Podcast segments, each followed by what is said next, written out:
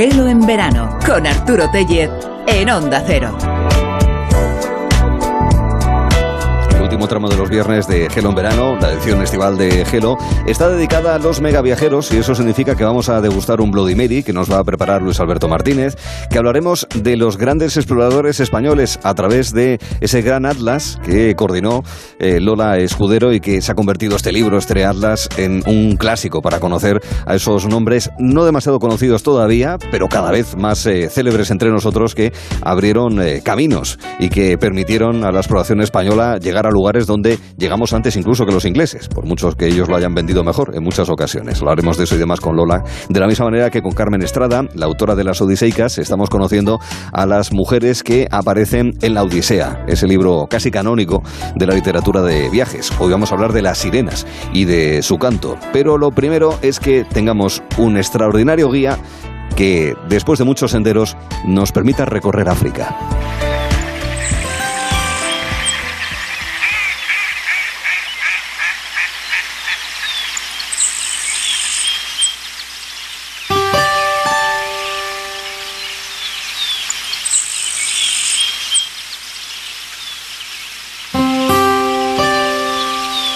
Es un hombre que cuando pasa por los controles de fronteras, por las aduanas, los guardias le saludan, porque ha recorrido el mundo y medio, no medio mundo. Nosotros que Daniel López Velasco. ¿Qué tal, Daniel? Buenas tardes. Hola, buenas tardes. Pues... bienvenido. Te ha pasado eso, ¿no? Que te saludan, te tratan de tú, ya no de usted, ¿verdad? Sí, ya, ya me conocen, ya me conocen la cara en muchos sitios. una cosa, el tema de control de fronteras ahora mismo, que sobre todo en aquellos lugares más sofisticados, que te hacen control facial y demás, no simplemente presentar un papel con un sello puesto, eso cada vez está más eh, quitando el follón que estamos sufriendo, ¿verdad? Cada vez es más frecuente en los aeropuertos, ¿no, Daniel? Sí, sí, sí. En, bastantes aeropuertos eh, me lo he venido encontrando en los últimos años, ¿no? Tanto con, estos pasaportes digitales como reconocimiento facial y, bueno, eh, a veces ahorra cola, la verdad, que, que en muchos sitios viene muy bien. Sí, señor. Bueno, empezábamos el viaje en Asia y estamos ahora mismo en África. Todo el mundo que va a África, sobre todo algunos países, algunas latitudes, dice que la luz es algo que es una pena que no sea un souvenir para traerse a casa. ¿Es así o no, Daniel? Totalmente, sí. La luz, eh, los cielos, las nubes, em, es difícil de describir con palabras. No hay otro continente en el que puedas eh, disfrutar de, la luz que tienes en África, casi en cualquier sitio de África. Y, llama mucho la atención los cielos de África, los atardeceres y amaneceres, eh, cómo son las nubes nubes son distintas al resto de, los continentes, al resto del mundo, sí. pues estamos en, África y en concreto estamos en el, en el centro del continente, podríamos decir. Estamos en un país como es Uganda, eh, donde tú has estado, obviamente, estamos hablando de sitios que tú has pisado, que has dejado ahí tu huella, donde ahí te has encontrado, como fotógrafo y viajero de naturaleza, con los grandes gorilas de la montaña, de la alta montaña. Sí, eso es una, una de las experiencias más bonitas e inolvidables que, he vivido. Em, los, bueno, los gorilas de montaña, todos conoceréis, todos habréis visto, los habréis visto ya en documentales, son unos seres imponentes, eh, también son bueno, muy, muy familiares y, claro, tener a un macho de espalda plateada eh, enfrente de ti, ¿no? A 5 metros, eh, rodeado de, bueno, de crías, de hembras, de otros machos jóvenes y verlos interactuar a, tu lado es algo, vamos, eh, que no se te borra de la memoria nunca. Es una de las cosas más bonitas, como os comento, que, he vivido. Y Uganda, Uganda es probablemente el sitio más fácil para vivir esta experiencia. de gorilas.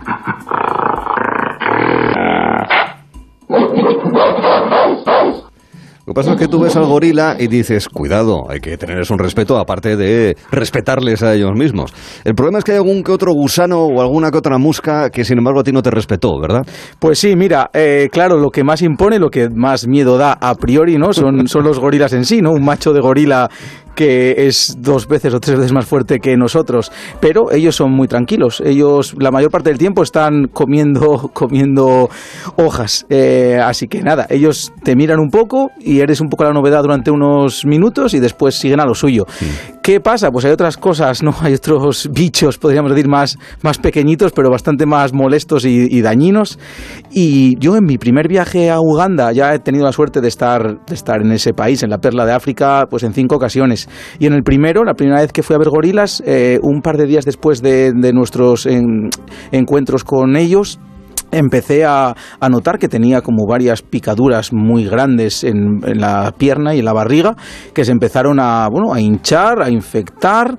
Mm, yo no sabía muy bien qué hacer con, ellas y una noche pues me despertaron del dolor. Yo notaba como un dolor pulsátil que, iba y venía, como que se movía. Mm. Y empecé pensando que era pues eso, una, un poco de pus, una reacción y empecé a casi como a explotar y me salió de allí pues un gusano, un gusano grande, vivo, blanco, con los dos ojos negros moviéndose y un túnel que había acabado en, mi piel, un verdadero túnel eh, vivo. Entonces, claro, yo me quedé a la una de la mañana solo pensando, madre mía, lo que tengo aquí, y me voy a tener que quitar otros cuatro más, sin ayuda, además, yo a mí mismo. Y eh, era bastante doloroso, la verdad. Em, fue una cosa que además yo no contaba con ella. Si ya cuentas con ello, pues bueno, como que igual estás más preparado mentalmente, pero claro, sacarme unos gusanos que me estaban comiendo la piel y haciendo horadando, pues bueno, fue, fue impactante. Mm, pues nada, eh, sigo teniendo las cicatrices. Eso, te iba a preguntar primero si te curaste, que entiendo que sí, y, te ha dejado marca entonces, ¿no? Tengo, tengo, sí, eran unas, se supone unas moscas del mango, se llamaban, y, sigo teniendo las cicatrices, la verdad, sí, bueno, me, no, pasó nada más, no se infectaron, yo me las curé bien, y, pero ahí están de recuerdo, esas cicatrices están ahí para recordarme que, hay que ir bien con cuidado, protegido. Con cuidado. No, te, no, te, ¿No te asaltaría esa curiosísima y extraña ave llamada eh, cigüeña pico de zapato, que es una clara demostración de que algunas aves vienen de los dinosaurios. Es un, es un bicho rarísimo y muy especial, ¿eh? Pues sí, eh, recomiendo a todos los, a todos los oyentes que, mm, que busquen una foto ¿no? de este pájaro, porque eso que es le miren de frente a ver si se eh, atreven. Exacto, que, que, lo miren, que lo miren y, así vamos entenderán por qué es un ave que todo el mundo que va a Uganda eh, quiere ver es, prehistórica. Tú la ves, casi mete miedo, eh, impone muchísimo, es como una cigüeña enorme, eh, con un pico masivo. Em, pico de zapato, imagínenselo. Y cuando te mira, sí que te quedas un poco. No me gustaría ser algo más pequeño, porque igual, vamos, te mete, te, da un picotazo con ese pico y, cuidado, eh, cuidado, cuidado. Y Uganda es el mejor sitio para, para ver esta especie. Entonces, mm, siempre ponemos un esfuerzo importante para observarla en nuestros viajes y la gente siempre se queda impactada. Es una de las cosas con las que se queda, ¿no? De recuerdo siempre a la vuelta. Sí, señor. Del centro del continente, de tierra adentro, nos acercamos a la costa unas cuantas millas más allá de la costa.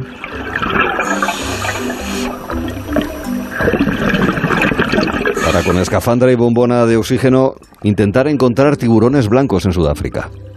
Pues sí, eh, me trae muy buenos recuerdos. Además, ¿cómo no te van a traer buenos recuerdos? Eh, por muchas razones, pero fue, fue curioso porque la primera vez que estuve en Sudáfrica ah, fue mientras yo estaba estudiando el MIR.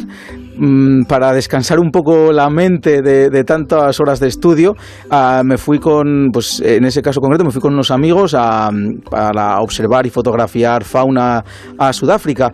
Y una de las cosas que yo más quería ver desde que, era pequeño eran los tiburones blancos. Eh, Sudáfrica y la región de Ciudad del Cabo es la mejor. Y en la temporada en la que fuimos en verano hay una zona muy concreta donde los tiburones blancos es el lugar, el único lugar del mundo, en Falls Bay, donde ellos eh, saltan, seguro que muchas personas lo han visto ya en documentales, es increíble, saltan, salen fuera del agua eh, mientras cazan leones marinos. Es impactante, es algo increíble. Entonces tuvimos pues la, fortuna de, verlos cazar y no solo eso, sino meternos en la jaula con ellos, lo cual eh, pues es, otra sensación increíble. Eh, además, en esa zona en concreto, en, en la época en la que fuimos, el agua está bastante turbia, está fría, entonces tú estás allí agarrado a los barrotes de la jaula y como hay poca visibilidad, eso es lo impactante. De repente tienes al tiburón blanco delante, a un metro ya, ya llegó y claro, es, es como un barril, es además muy, muy fuerte, al contrario que otros tiburones con los que he nadado, y ya lo tienes enfrente. Mm, minutos antes lo has visto devorar un león marino como si fuese eh, un aperitivo, entonces dices, wow. Eh, canapé. Mm, ellos eh, hay que reivindicar, los tiburones son eh, en casi todas las ocasiones totalmente inofensivos, nosotros no somos eh, ni una amenaza, ni una comida para ellos, ni nada, entonces ellos están totalmente tranquilos, tú los estás observando y es, es muy bonito, es una cosa que también recomiendo a todo el mundo, si, si pueden. Hmm. No te abrió la boca, ¿no? Bueno, ¿sabes qué? Ellos abren la boca y ellos, porque se les, bueno, se les echa a veces pescado, hay sangre, y entonces ellos Ah. abren la boca contra la jaula al comer un trozo de atún y tú, vamos, ves que en esa boca cabes. Sí, que- sí, Ah, si él quiere, cabes. Qué, qué sensación tan placentera, qué agradable. El tiburón blanco. Siempre se habla en Sudáfrica, se habla, bueno, en buena parte del continente de los Big Five, o sea, de los cinco grandes, en fin, rinoceronte, hipopótamo. Pero habría que añadir el sexto, que es el que está en el, en el mar. Exacto. En este caso, el, Sí. el tiburón blanco. Bueno, en África del Sur también está Madagascar, esa gran isla ubicada a la derecha, al este del continente, pero también otras islas como son las Comores, un Sí. archipiélago que está en el Índico. También has estado allí, te has encontrado con animales también especiales. Sí, eh, em, he tenido la oportunidad pues, de visitar la isla de Madagascar en cinco ocasiones. He pasado mucho tiempo allí, la conozco bastante bien y también en, en las islas Comoros. Pues de Madagascar, que es el, bueno, la casa eh, donde habitan los, los lemures, ¿no? Eh, estos primates que bueno, evolucionaron, ahora solamente los hay, eso es, solo existen en Madagascar, hay muchas especies y entre ellas una única es, es el indri, ¿no? Que emite un sonido a primera hora de la mañana que es, bueno, es como un concierto. Es- Espérate que si, alguien- que si hay alguien dormido se va a enterar de lo que es bueno.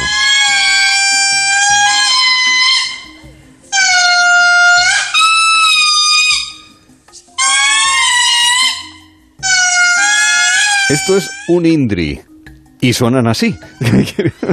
Exacto, esos son, son indris y eh, vamos, es un sonido muy evocador, muy... eh, eso a mí me... re- Bueno, me te lleva a Madagascar, claro, Me lógico, transporta a claro. las selvas, ¿Quién ha a las allí? pocas selvas lluviosas que quedan en Madagascar, porque hay muchos problemas, como en casi todo el mundo, con deforestación. Sí. Y curiosamente los indris suelen cantar eh, sobre las 7 de la mañana. Entonces, en a varios hoteles con los que yo he estado, el despertador es el indri. Ah. Sabes que él canta a las 7 en punto y es la hora de despertarse. Gracias al indri te despiertas. Sí, sí, hombre, prefiero un gallo, te voy a decir, Daniel. ¿eh? La verdad es que me parece como muy, muy llamativo. ¿Y en Islas Comoros qué, qué te encontraste? Pues mira, eh, tanto en Madagascar como en las Islas Comoros, ah, entre otros, la logística de los viajes es muy compleja, las carreteras son infernales, son de las peores carreteras que no deberían llamarse ni carreteras que, que he visitado. A muchas zonas de la isla tú no puedes llegar en, en- por asfalto, en coche, tienes que volar en avioneta, hacer, bueno, eh, también em, barquitos.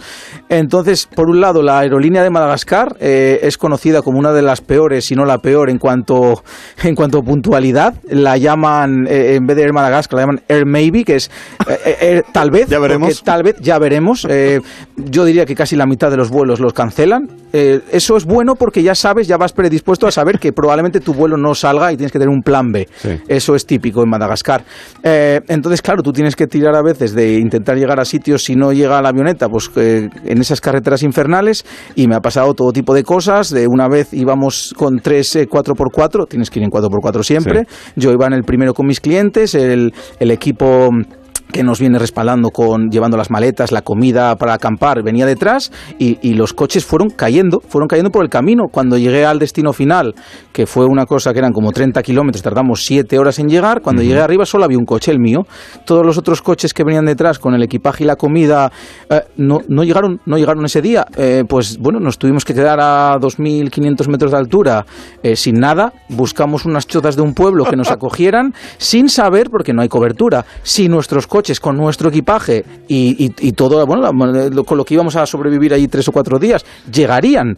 Eh, al final, al día siguiente, llegaron eh, en varias motos. Las Sí. motos llegaron con todo nuestro equipaje y bueno, son, son gajes del oficio y son cosas Ya. a las que te acostumbras, Son por supuesto. cosas, sí, bueno, claro. Sí.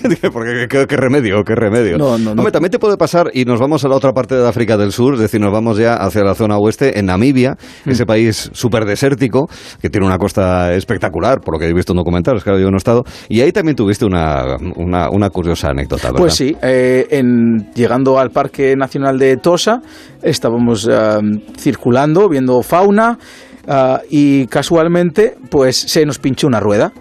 Se nos pinchó una rueda, algo que, bueno, es algo que nos pasa a todos. pasa, oye, claro que claro. sí. Lo que no pasa a todo el mundo es que haya un grupo de leones al lado. Ah, muy bien. Cuando se te No pincha. marinos, terrestres. Leones Ah, terrestres, león fe- felinos. Entonces, eh, ellos no estaban muy cerca, no estaban lejos tampoco. Había que hacer algo porque había que cambiar esa rueda. Sí. Entonces, bueno, eh, en Namibia es bueno ir siempre dos coches para este tipo de situaciones. También porque si te quedas tirado hay lugares que, que puedes tener problemas porque no hay, equi- no hay cobertura, no hay pueblos, no hay nada. Y a modo, usando el otro coche, a modo de parapeto, eh, entre, entre el otro conductor y yo, pues tuvimos que cambiar la rueda rápidamente mientras los clientes miraban a los leones para ver si se acercaban o no.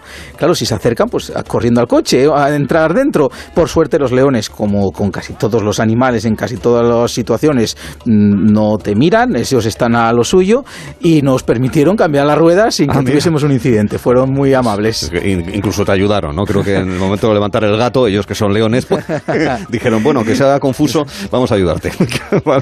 Bueno, mucho más tranquilo, evidentemente, si tienes llenas cerca, que bueno, ya sabemos que son y ahí están las llenas. Que alguna que otra, evidentemente, has visto. Kenia y otros países. Con llenas he tenido también muchas, muchas anécdotas. Eh, estar en, en, una tienda de campaña eh, en, África y escuchar hienas, es, eh, los, los, sonidos de las hienas, ¿no? Tan característicos, un rugido de un león, y saber que están rondando tu tienda, eh, pues es una cosa, mm, es una experiencia mm, muy chula. También a veces, incluso al principio, te mete un poco de miedo en el cuerpo, saber que está un grupo grande alrededor, ellas en principio no van a entrar en tu tienda. pero bueno, las hienas, vamos, tienen unas mandíbulas súper, súper poderosas, si van en grupo se crecen, Ah, a mí, eh, yo he tenido encuentros con hienas a, pie, yo caminando mm, con clientes, no ha habido ningún problema, pero es verdad que tener una hiena a unos pocos metros impone, eh, impone, sabiendo lo que pueden en teoría al menos eh, hacerte. Pero, mm, como siempre, tú hay que mantener la calma, no van a hacer nada y, ya está, y las disfrutas de ellas. Estos parques, estos grandes parques ubicados en Kenia, en Tanzania, con hienas sí, pero también con guepardos y con otros animales habituales de la sabana, ¿verdad? Sí, em, claro todos hemos visto ¿no? los documentales de la 2, hemos visto el Serengeti, Masai Mara, los grandes felinos, esos leones, guepardos, leopardos, eh, esa sabana, esas llanuras no tan grandes, llenas de herbívoros y mm, hay pocos lugares en la Tierra donde puedas tú ah, observar tanta fauna de forma tan fácil, en tan grandes cantidades y disfrutar de ella. Eh, y claro, las, la sabana africana en, Kenia y Tanzania, pues es, es, eso. Entonces eh, emociona mucho, ¿no? Sobre todo la primera vez que estás allí, ah, tu primer encuentro con un guepardo, yo lo recuerdo perfectamente, un guepardo con, con unas crías pequeñitas, eh, pues eso es, es inolvidable. También es verdad que Em, claro, cada vez hay más turismo de naturaleza, lo cual es una ventaja, en muchos casos ayuda a conservar, pero mm, yo he vivido situaciones, uh, pues no tan bonitas. de masificación, Masificación, en Masaimara, uh, muchos coches rodeando a los guepardos. Eh, cuando ves que hay una aglomeración de coches ya sabes que hay algo allí, entonces te acercas, pero ahora de hecho hay unas restricciones de, es un poco, es curioso, ¿no? Eh, de un número eh, máximo de vehículos por guepardo. Si hay un ah. guepardo no puede haber, creo que son 8 o 10 vehículos rodeando, a una distancia prudencial, por supuesto, sin atosigarlo, pero aunque estés a una distancia, tú no puedes meter ahí el vehículo. tienes que esperar turno, ¿es así? Ah, es un poco algo que ha llevado, ¿no? que las facilidades ahora para viajar y para llegar allí. Todos tenemos derecho a disfrutarlo. Claro. Pero, también hay que ordenarlo un poco, pero sí, sí, sí, entiendo tus sentimientos encontrados. Sentimientos encontrados, exactamente. Yo mm. por eso también disfruto mucho de ir a lugares remotos, mientras más remoto mejor, porque hay menos gente, pero mm, a veces no queda otra. Y yo disfruto mm. muchísimo en el Serengeti también viendo un leopardo, aunque haya otros coches. Es, es, lo que hay. Oye, y una curiosidad, en Masai Mara, el pueblo Masai, el contacto ya de la cantidad de destinos que hemos estado, este en concreto, la posibilidad de poder hablar con la gente que sigue o que trata de vivir como siempre vivió, ¿eso es factible o no? Eso es eh, bueno, mm, sí, no y más. Y todo lo contrario. Más no que sí. Ahora mucho del pueblo masai, bueno, ellos muchos se dedican a la, a la ganadería, ellos llevan, vamos, eh, muchas reses en, y, eso es un problema, de hecho, también por el tema de, tienen muchísimas vacas, se meten dentro del Parque Nacional, es verdad que eso son sus tierras por otro lado, pero compiten bastante con, con la fauna de allí. Mm. Entonces, bueno, mm, muchos de ellos eh, también para los turistas, eh, pues hacen una serie de, bueno, de danzas, de una serie de, de cosas que a veces es un poco artificial. Que lo casi, desvirtúa la autenticidad, Totalmente, decir. sí, mm, eh, porque ellos van al hotel, incluso se cambian de ropa, no van mm. con esa misma ropa en su día a día, después van allí, hacen un poco el show, eh, ganan dinero, a ellos les viene bien también, ganan su dinero y luego vuelven a, a su, a su poblado. Mm. Es, a día de hoy sigue habiendo muchos más ahí que visten como los hemos visto en los documentales, eh, que van con sus ropas, sus vestimentas preciosas, súper coloridas y su lanza, sigue habiendo, por supuesto. Pero mm, bueno, eh, una cosa que también llama la atención es ver a los Masai con un iPhone. Estás en medio de Masai Mara y ves a una Masai, hay perfecta cobertura, y está ah. con su iPhone eh, mirando sus redes sociales. Mm, también totalmente lo hable porque todos lo hacemos, ¿no? Pero es verdad que llama la atención esas cosas. en cualquier caso, después de este recorrido por África, como decía el otro, ¿dónde has estado? ¿En África? ¿En África, África o en algún pueblo? Bueno, pues Daniel ha estado en África, África. Un breve recorrido de la cantidad de vivencias que tiene y que resumimos, comprimimos en apenas estos minutos. ¿Qué te parece si con los Masai Mara, eh, con los Masai cantando y con esos saltos tan peculiares que dan, nos despedimos y quedamos la semana que viene, Daniel? Pues me parece genial. Además, eh, mira, dentro de un mes y medio, a mediados de septiembre, voy a volver a Kenia, voy a volver a ah. visitar a los Masai, así que les daré recuerdos, les daré recuerdos de todos los oyentes después de este programa. Sí. Daniel López Velasco, mega viajero. Venga, en una semana hablamos. Gracias. Adiós, gracias.